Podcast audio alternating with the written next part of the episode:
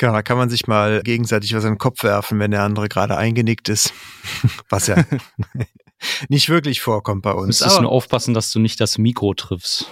Ich gebe mir Mühe. Herzlich willkommen zum Datenschutz Talk, Ihrem wöchentlichen Podcast für die Themen Datenschutz und Informationssicherheit.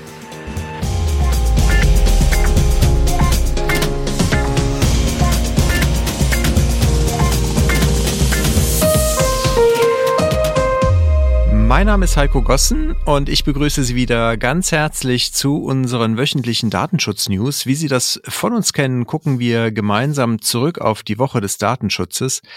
Heute ist Freitag, der 25. März 2022. Unser Redaktionsschluss war wie gewohnt um 10 Uhr und hier im tatsächlich echten Migosense Podcast Studio begrüße ich ganz herzlich David Schmidt. Hallo David. Hallo Heiko. Freut mich wieder dabei zu sein und ja, besonders live und in Farbe, so macht's immer am meisten Spaß.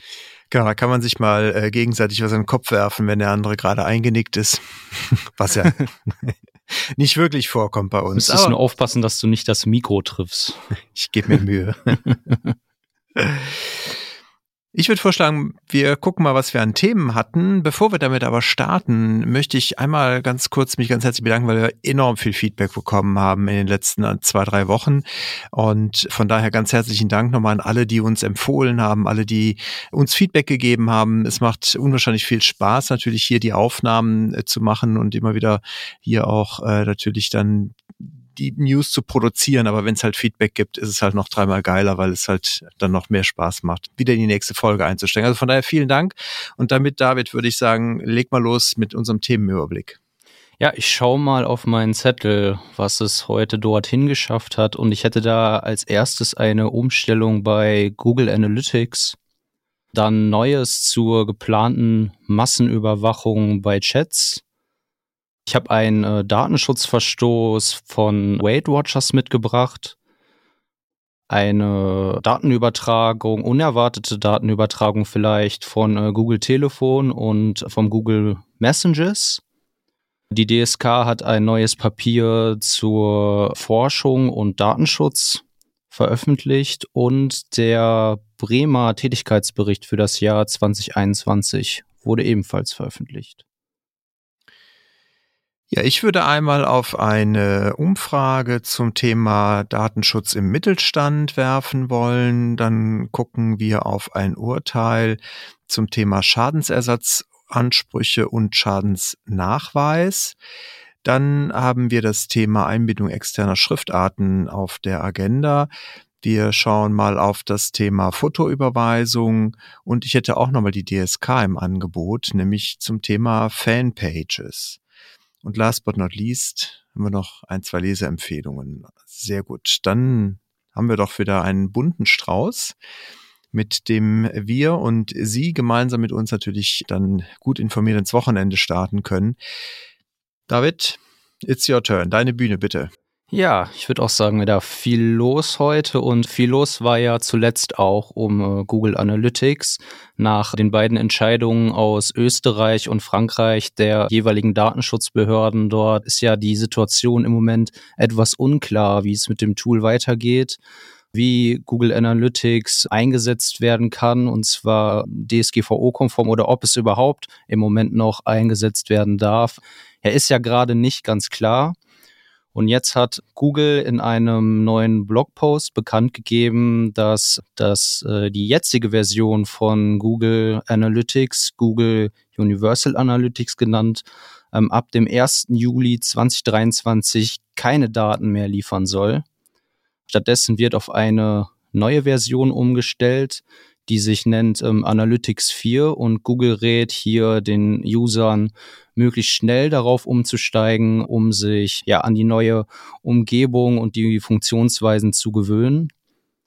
Aus datenschutzrechtlicher Sicht ähm, ist hier spannend, dass in dem neuen Tool jetzt keine IP-Adressen mehr gespeichert werden sollen und die Datenerfassung auch nicht mehr ausschließlich auf Cookies basieren soll. Wie hört sich das für dich an, Heiko? Das hört sich ja so an, als ob danach wir eine heile Welt mit Google Analytics hätten, aber ist dem so, David?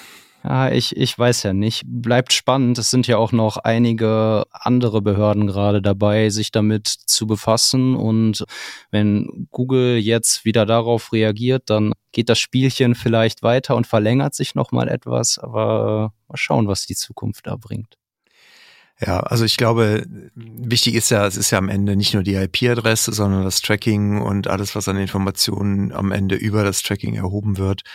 Von daher bin ich auch sehr skeptisch, dass es jetzt dadurch alles löst, aber es ist vielleicht ein Schritt in die richtige Richtung, den Google da vielleicht wieder mal macht. Hoffen wir es zumindest.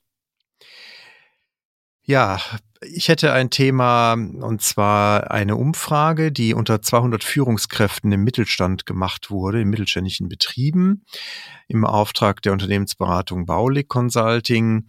Und man hat hier festgestellt, dass die meisten sich wünschen, eine Entbürokra Entbürokratisierung, schwieriges Wort, Entbürokratisierung im Datenschutz zu forcieren. Also das wünscht man sich von der Politik, dass man hier schnellstmöglich tätig wird und somit halt die Unternehmen entlastet.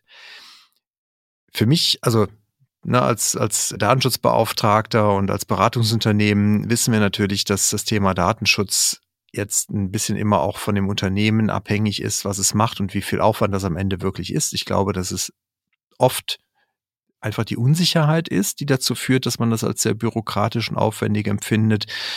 Ich bin persönlich der Meinung, dass es gar nicht so sein muss. Was ich aber aus diesem Artikel mitgenommen habe, und ich glaube, das ist halt einmal noch ein ganz wichtiger Punkt, an dem auch die Aufsichtsbehörden dringend arbeiten müssen, ist halt, wie kommt das eigentlich bei den Unternehmen an? Weil ein Zitat war, in jedem Bundesland stellt ein Datenschutzbeauftragter seine eigenen Regeln auf, die sich dann aber bundesweit auswirken. Natürlich entsteht da Regelchaos. Und das ist, glaube ich, so das, was ankommt in den Unternehmen. Und das ist vielleicht ein Punkt, wo man nochmal ein bisschen auch dran arbeiten kann, dass halt für die Unternehmen das halt einheitlicher und einfacher im Zweifelsfall verständlich wird, was denn gilt. Persönlich, glaube ich, hat man auch bei den Aufsichtsbehörden das schon den richtigen Weg eingeschlagen. Man macht ja viel mehr Themen mittlerweile über die DSK, als das vielleicht vor einigen Jahren noch der Fall war. Aber es ist auch ein Zeichen, dass man da nicht müde werden dürfte, wirklich diesen, diesen Schulterschluss auch zu finden, damit die Unternehmen Rechtssicherheit haben. Ja, da würde ich uneingeschränkt mitgehen. Und für mich ist es auch immer eine Frage der Einstellung. Um den Datenschutz muss ich mich sowieso kümmern, auch als KMU.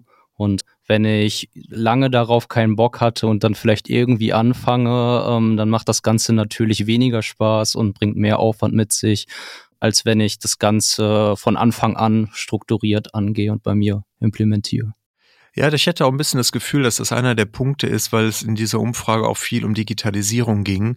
Und natürlich ist dann mitunter, je nachdem, wenn ich unsicher bin, auch vielleicht als Hemmschuh empfunden wird beim Thema Digitalisierung und Datenschutz, sehe ich dann vielleicht immer so ein bisschen eher das äh, nur halb volle Glas oder beziehungsweise das halb leere Glas.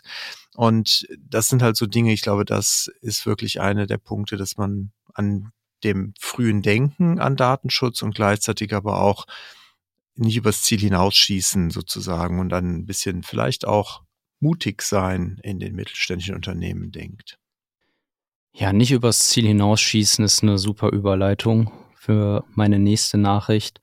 Die EU-Kommission plant ja aktuell ein neues Gesetz im Kampf gegen die Darstellung von äh, sexuellen Kindermissbrauchs. Ja, dabei sollen äh, Anbieter von E-Mail, Chat oder sonstigen Kommunikationsdiensten dazu verpflichtet werden, vollautomatisiert und äh, flächendeckend nach verdächtigen Nachrichten zu suchen und diese dann an die Strafverfolgungsbehörden weiterzuleiten. Und hiergegen haben jetzt zumindest gegen diesen aktuellen Entwurf, vielleicht nicht unbedingt gegen die Sache haben, 39 ähm, zivilgesellschaftliche Organisationen, darunter zum Beispiel auch der Chaos Computer Club oder die Initiative European Digital Rights, Beschwerde eingelegt und äh, gemahnt, dass die Verhältnismäßigkeit betrachtet werden soll und auch nochmal untersucht werden soll, ob ähm, vielleicht andere Wege auch ähm, den gewünschten Erfolg bringen als so eine Massenüberwachung. Wenn dieses Gesetz ja aktiv wird, dann wird dies vor allem die ja, großen Kommunikationsdienste treffen wie WhatsApp, Signal, Freema und so weiter. Und diese setzen ja zurzeit alle Verschlüsselungstechniken ein, die dann umgestellt werden müssten, wahrscheinlich aufgeweicht werden müssten, um diese Screenings durchzuführen. Ich glaube, alles in allem ist es nicht schwierig, sich darüber einig zu werden, dass ähm, der Kampf gegen äh, diese Themen sexuellen Kindermiss Kindesmissbrauch ja sehr wichtig ist und so gut es geht angegangen werden sollte und dass auch die Produktion so äh, wie die Verbreitung entsprechenden Materials gestoppt werden muss. Fraglich ist halt nur, ob ja eine Massenüberwachung hier hilft oder ob die Täter dann einfach auf andere Kanäle umsteigen, wo immer noch die Anonymität gewährleistet ist. Wie denkst du darüber, Heiko? Es ist ein schmaler Grad, aber spätestens, wenn es darum geht, dass man grundsätzlich an Hintertüren in Verschlüsselung oder in die Kommunikation einbauen muss, um solche Dinge wieder dann screenen zu können, ist für mich persönlich auch etwas über das Ziel hinausgeschossen, um bei dieser Überleitung zu bleiben.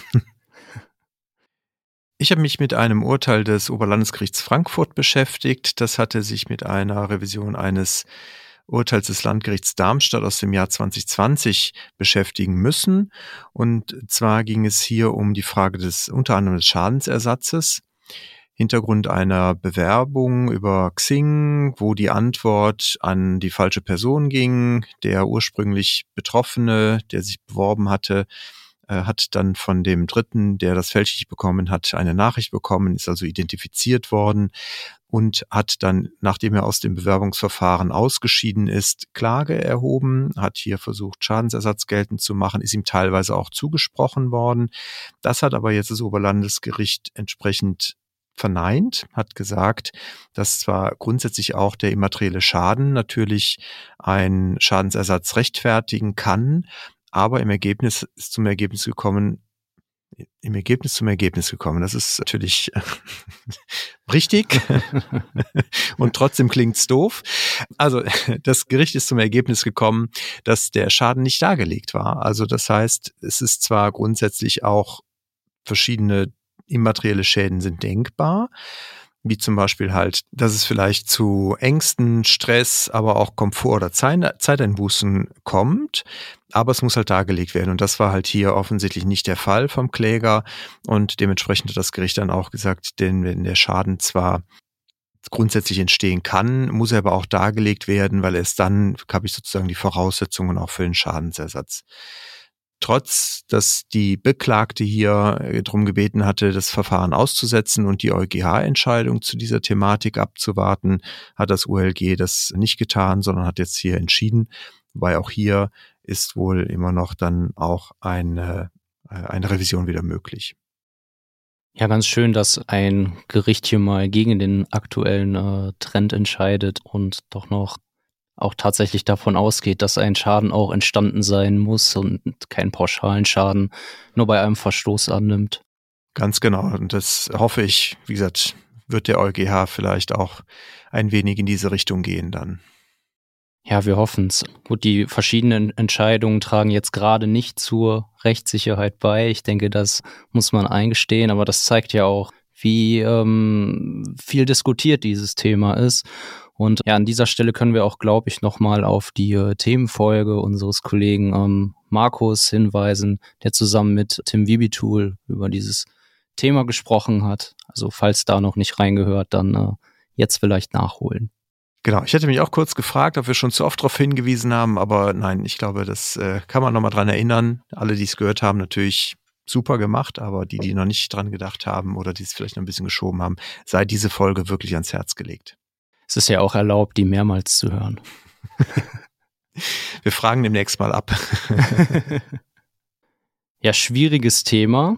Und bei schwer denkt man vielleicht auch an äh, Weight Watchers. Ich persönlich hatte die jetzt nicht mehr so im Fokus. Also vielleicht bin ich nicht in der Zielgruppe oder, oder ist es mir auch egal. Also wenn ich das sagen darf, also entweder bist du nicht in der Zielgruppe oder nicht mehr. Ich weiß ja nicht, wie du vor Jahren ausgesehen hast, aber heute würde ich sagen, du bist nicht die Zielgruppe. Ja, also vielleicht für diejenigen, die es auch nicht mehr so auf dem Schirm haben, das ist das Unternehmen, das Menschen dabei hilft, an ihrem Gewicht und an ihrer Form zu arbeiten. Und darüber sind sie jetzt in den USA zumindest etwas hinausgeschossen. Nach einer Klage der US-amerikanischen Wettbewerbs- und Verbraucherschutzbehörde FTC muss jetzt nämlich Weight Watchers ähm, zu Unrecht erhobene Daten und daraus abgeleitete Algorithmen löschen. Der Konzern hatte eine App zur Gewichtskontrolle für Kinder unter 13 an den Start gebracht. Und äh, diese App hat ja verschiedene persönliche Daten erhoben, darunter auch Gesundheitsdaten und diese dann mittels einer KI-Technik genutzt, um die App auch weiterzuentwickeln. Leider das alles zumindest teilweise ohne Einwilligung äh, der Eltern. Das Ergebnis ähm, eine Strafe von 1,5 Millionen US-Dollar sowie die Anweisung, jegliche illegal erhobenen Daten sowie alle Modelle und Algorithmen zu löschen, wobei wahrscheinlich letzteres mehr wehtun wird, gerade wenn man schon viel Arbeit da rein investiert hat. Glücklicherweise war die App ähm, zumindest nach meiner Recherche in Europa nicht im Einsatz. Ja, die USA mausern sich so ein bisschen Richtung datenschutzfreundliches Land, oder?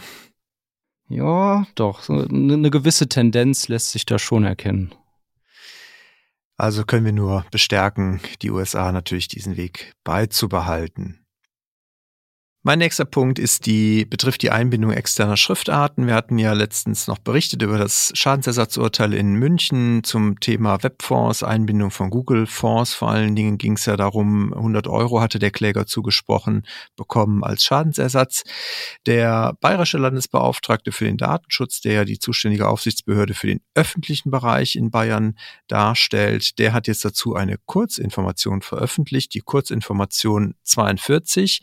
Leider bietet die nur zu diesem Thema eine Antwort und nicht zu allen Fragen des Universums, aber dazu gibt es doch nochmal ganz gut äh, Hinweise, was zu tun ist, beziehungsweise wo halt das Thema und das Problem beim Thema bei Nutzung von Webfonds ist, insbesondere natürlich, wenn es dann auch noch Diensteanbieter in Drittländern sind wie gesagt, ist jetzt nicht unwahrscheinlich viel Neues drin, aber ich finde gerade, wenn man halt Kunden oder halt Fachabteilungen hat, die vielleicht äh, die Webseite betreiben, für die kann man das natürlich trotzdem heranziehen als Informationsquelle zu sensibilisieren und auch für die natürlich nochmal das Verständnis zu schaffen, warum ist das ein Problem, beziehungsweise was ist auch zu tun. Also von daher ein Tipp an alle, die halt in der Datenschutzberatung tätig sind und das halt für ihre Kunden zur Verfügung stellen möchten. Da kann man sich gut, finde ich, dran orientieren. Auf jeden Fall. Ich mache weiter mit einem Professor für Informatik aus Dublin. Douglas G. Live heißt der Gute. Und er hat die beiden Android-Apps Google Telefon und Google Messages jetzt genauer unter die Lupe genommen und dabei festgestellt, dass ähm, diese im regen Austausch mit den Google-Servern stehen und ohne Wissen der Nutzer viele Daten senden. Unter anderem soll dies betreffen Telefonnummern aller eingehenden und ausgehenden Nachrichten sowie auch Telefonnummern aller eingehenden und ausgehenden Telefonate sowie viele weitere Metadaten. Alles in Kombination soll allerdings, so hat dieser Professor festgestellt, mit den verfügbaren Nutzerdaten dazu führen, dass eine eindeutige Zuordnung möglich sei. Google hat bereits darauf reagiert und viele der gesammelten Daten erklärt. So werden zum Beispiel Telefonnummern für die Spam-Erkennung oder die Einstufung von Nachrichten benötigt, also für technisch notwendige Aspekte. Wir halten sie hier auf dem Laufenden, wie das Ganze weitergeht und ob diese Systeme vielleicht umgestellt werden und dann weniger Daten fließen. Ja, ich bin leicht beunruhigt, aber gut, ich meine, es ist halt wie es ist. Ne? Man kann es halt im Moment dann natürlich nicht verhindern, wenn man ein Android-Telefon im Einsatz hat.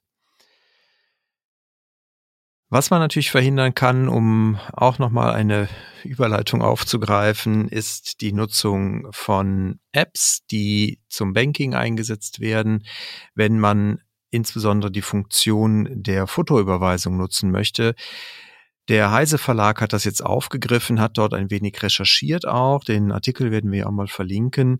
Und zwar geht's halt darum, dass verschiedene Banken in ihren Online-Banking-Apps halt die Funktion anbieten, dass man eine Rechnung einfach abfotografieren kann und diese Rechnung dann durch eine KI gestützte Software ausgelesen wird, die Daten für die Überweisung dann entsprechend extrahiert und der Überweisungs Online-Überweisungsträger entsprechend direkt befüllt wird, so dass man dann diese Überweisung relativ easy freigeben kann vom Gedanken her natürlich gut, nachvollziehbar. Aber problematisch ist natürlich, wenn nicht ganz klar ist, welche Daten werden dort durch wen verarbeitet. Deswegen hat Heise dort mal ein wenig investigativ äh, sich dem Ganzen genähert und mal geschaut. Hinter, dahinter steckt wohl ein Dienstleister, der wohl ja, mehr oder minder Marktmonopolist äh, ist für diese die Art der Dienstleistung, die Daten dann verarbeitet auf seinen Servern. Das Gute ist, die sind wohl komplett in Europa ähm, ansässig, also auch die Server werden hier in Europa betrieben und stehen in Europa. Aber was halt auch aufgefallen ist aufgrund der Stellungnahme, ist, dass die Daten, nachdem sie durch die KI verarbeitet wurden, noch vier Wochen aufbewahrt werden. Und in der App hat man dann die Möglichkeit, natürlich als Nutzer auch diese automatisch ausgelesenen Daten nochmal zu korrigieren. Und auch diese korrigierten Daten gehen wieder zurück an den Dienstleister, weil der nutzt das dann auch nochmal für eine Qualitätssicherung und beziehungsweise halt um seine KI auch weiter zu verbessern.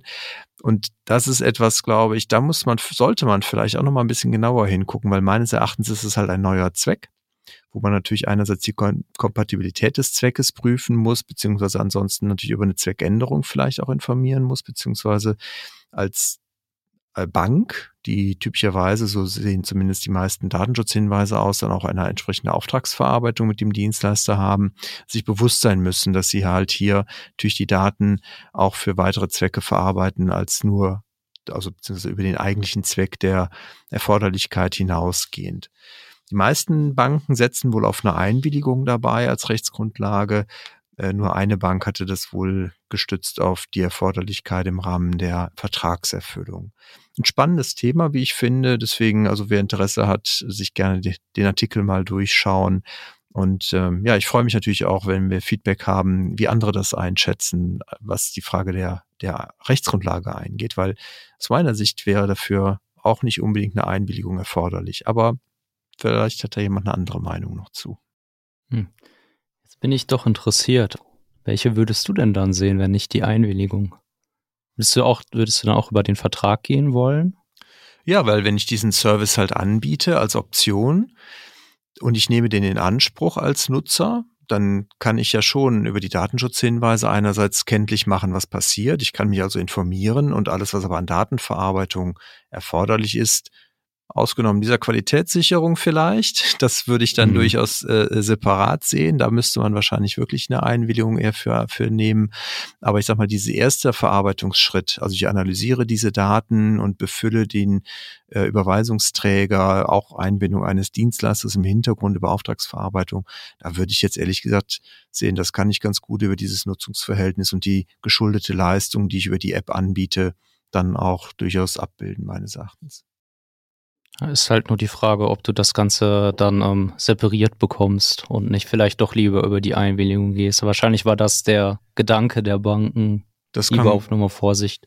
Das kann gut sein. Wobei man könnte da durchaus überlegen, ob man nicht diese Qualitätssicherung noch über ein berechtigtes Interesse am Ende vielleicht mhm. sogar noch äh, abbilden kann, ohne jetzt so eine Interessenabwägung natürlich schon komplett gemacht zu haben. Ja, wir freuen uns da auf jeden Fall über Input auch von außen, dass wir äh, beide hier nicht nur zu zweit in unserem Keller darüber diskutieren. Genau. Also gerne auf unsere Seite gehen zu der Folge, da kann man kommentieren. Da freuen wir uns immer, wenn, wenn wir, wenn wir entsprechend mal in fachlichen Austausch mit unseren Zuhörenden kommen können. Also gerne einfach in den Show Notes auf den Link klicken, dann ist man direkt auf der Seite, kann einen Kommentar absetzen. Freuen wir uns. Genau. Ja, Heiko, ich glaube, dann gehen wir schon zu den Lesehinweisen über wenn ich das richtig sehe. Ähm, ich würde zumindest meinen ersten äh, Lesehinweis geben wollen.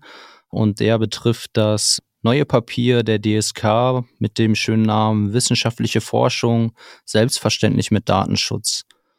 Die DSK stellt hier fest, dass der Datenschutz auch in der Wissenschaft nicht ein Verhinderer sein soll, sondern ein Ausgleich zwischen der Forschungsfreiheit auf der einen Seite und dem Recht des Einzelnen auf Achtung seines Grundrechts auf informationelle Selbstbestimmung sein soll. Vor diesem Hintergrund begrüßt die DSK die Überlegungen der Bundesregierung, ein allgemeines Forschungsdatengesetz auf den Weg zu bringen, das diesen Ausgleich dann wahren soll. Artikel 89 DSGVO sieht hier auch die Möglichkeit für Konkretisierung vor und wir sind natürlich gespannt, ob und wann dies angegangen wird und empfehlen, ja, sich dieses Papier einmal anzuschauen. Ich würde nochmal die äh, Fanpage-Thematik aufbringen wollen. Und zwar hat die DSK diese Woche dazu auch einen Beschluss gefasst und sich des Gutachtens, das die Taskforce, die sich innerhalb der DSK mit dem Thema intensiv beschäftigt hat, angenommen. Das heißt, man hat in diesem Gutachten ja auch nochmal das Thema unter anderem der Verantwortlichkeiten beleuchtet und hier nochmal festgehalten, dass man halt die gemeinsame Verantwortlichkeit in der Regel annimmt. Das Spannende dabei ist halt, dass die Aufsichtsbehörden jetzt beschlossen haben, erstmal die öffentlichen Stellen in Fokus zu nehmen. Das heißt, man möchte hier also insbesondere bei den obersten Landes- und Bundesbehörden über den Inhalt des Kurzgutachtens informieren, aber auch überprüfen, dass diese Behörden, also ob die einmal Fanpages betreiben und ob die natürlich dann auch datenschutzkonform betrieben werden. Da geht es vor allen Dingen dann um die Frage gibt es eine entsprechende Vereinbarung nach Artikel 26 DSGVO, aber auch über die äh, Informationspflichten, Artikel 13 und so weiter. Also das wird jetzt erstmal alles die Behörden sozusagen, äh, die geht man an. Aber das habe ich letzte Woche, nee, vorletzte Woche war es auf einer ERFA-Veranstaltung, wo Bettina Geig, die Landesbeauftragte für NRW ja auch äh, zugegen war, äh, berichtet hat, das ist schon so, dass man danach natürlich auch an die Unternehmen herangehen will. Also das heißt, einerseits möchte man die Behörden jetzt erstmal als Vorbilder platzieren und dann will man aber auch die Unternehmen natürlich herantreten. Also das heißt, man sollte sich jetzt nicht zu sehr in Sicherheit wiegen, wenn man jetzt hört, es geht erstmal nie an Behörden. Man hat nur ein bisschen Zeit. Und das auch nur, solange sich natürlich keiner beschwert. Also das ist auch immer wichtig. Auch wenn die Aufsichtsbehörden jetzt nicht aktiv vielleicht auf die Unternehmen zugehen, spätestens wenn es halt irgendwo eine Beschwerde gibt, müssen die natürlich tätig werden und dann kann es auch sein, dass man früher dran ist. Ja, apropos Beschwerden und Behörden. In äh, dieser Woche wurde der Tätigkeitsbericht 2021 der Bremer Aufsichtsbehörde veröffentlicht. Und laut der Behörde gingen im letzten Jahr die Zahlen der Beschwerden wegen Datenschutzverstößen wieder leicht zurück, was die Datenschutzbeauftragte aus Bremen sehr bedauert. Sie wünscht sich wieder mehr Beschwerden, hat sie im Zuge der Veröffentlichung ähm, bekannt gegeben. Und ja, es ist ja so, dass die meisten Behörden sich eher darüber beklagen, dass sie überlastet sind. Hier scheint es, so kann man zumindest annehmen, das Ganze verstehen, so, dass der Behörde ein bisschen langweilig wird. Ich weiß nicht, woran das liegt. Vielleicht sind die Verantwortlichen in Bremen einfach rechtstreuer als andere oder die Betroffenen sind zurückhaltender mit ihren Beschwerden. Vielleicht liegt es auch einfach nur daran, dass es ein kleines Bundesland ist. Hm, das könnte natürlich auch der Fall sein. Aber wir wollen auf jeden Fall nicht, dass da jemandem langweilig wird. Wobei ich das jetzt dann natürlich auch äh, in diese Richtung interpretiert habe. Die Behörde befasst sich ja nicht nur mit betroffenen Beschwerden. Ich hatte auch nicht den Eindruck, dass ihr wirklich langweilig ist, auch wenn sie, also warum habe ich diesen Eindruck? Da kommen wir direkt zu meinem Tipp, nämlich es gab ja letzte Woche, oder diese Woche, Entschuldigung, war das ähm, Dienstag, den Vortrag von Max Schrems zum Thema Datenschutz skalieren, organisiert unter anderem vom BFDI und der Uni Bonn. Und da waren auch die ganzen Aufsichtsbehörden, hatte ich gefühlt, zumindest so den Eindruck vor Ort. Das heißt, es war mehr oder minder eine Fortbildung für die Landesbeauftragten und den Bundesbeauftragten für den Datenschutz, wie man quasi Datenschutzverstöße ermitteln kann durch Legal Tech. So hatte ich das so ein bisschen äh, wahrgenommen, dass Max Schrems da aus seiner Praxis mit seiner Organisation Neub, die das ja wirklich ähm, ja sehr groß angelegt macht, mit auch Spenden äh, finanziert und so weiter. Und äh, den Aufsichtsbehörden durchaus ein bisschen erklärt hat, wie man dem Ganzen halt auch, äh, wie gesagt, technisch natürlich unterstützt herangehen kann.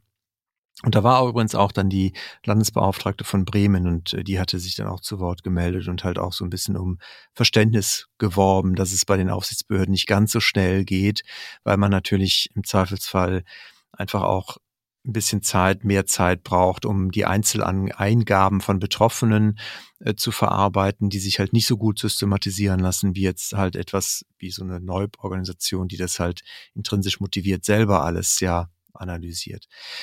Ich kann den Vortrag sehr empfehlen. Ich fand ihn sehr interessant. Max Schrems ist auch äh, ja so recht lustig, wie er präsentiert, äh, fand ich, gab es einige Punkte, wo man auch schmunzeln konnte.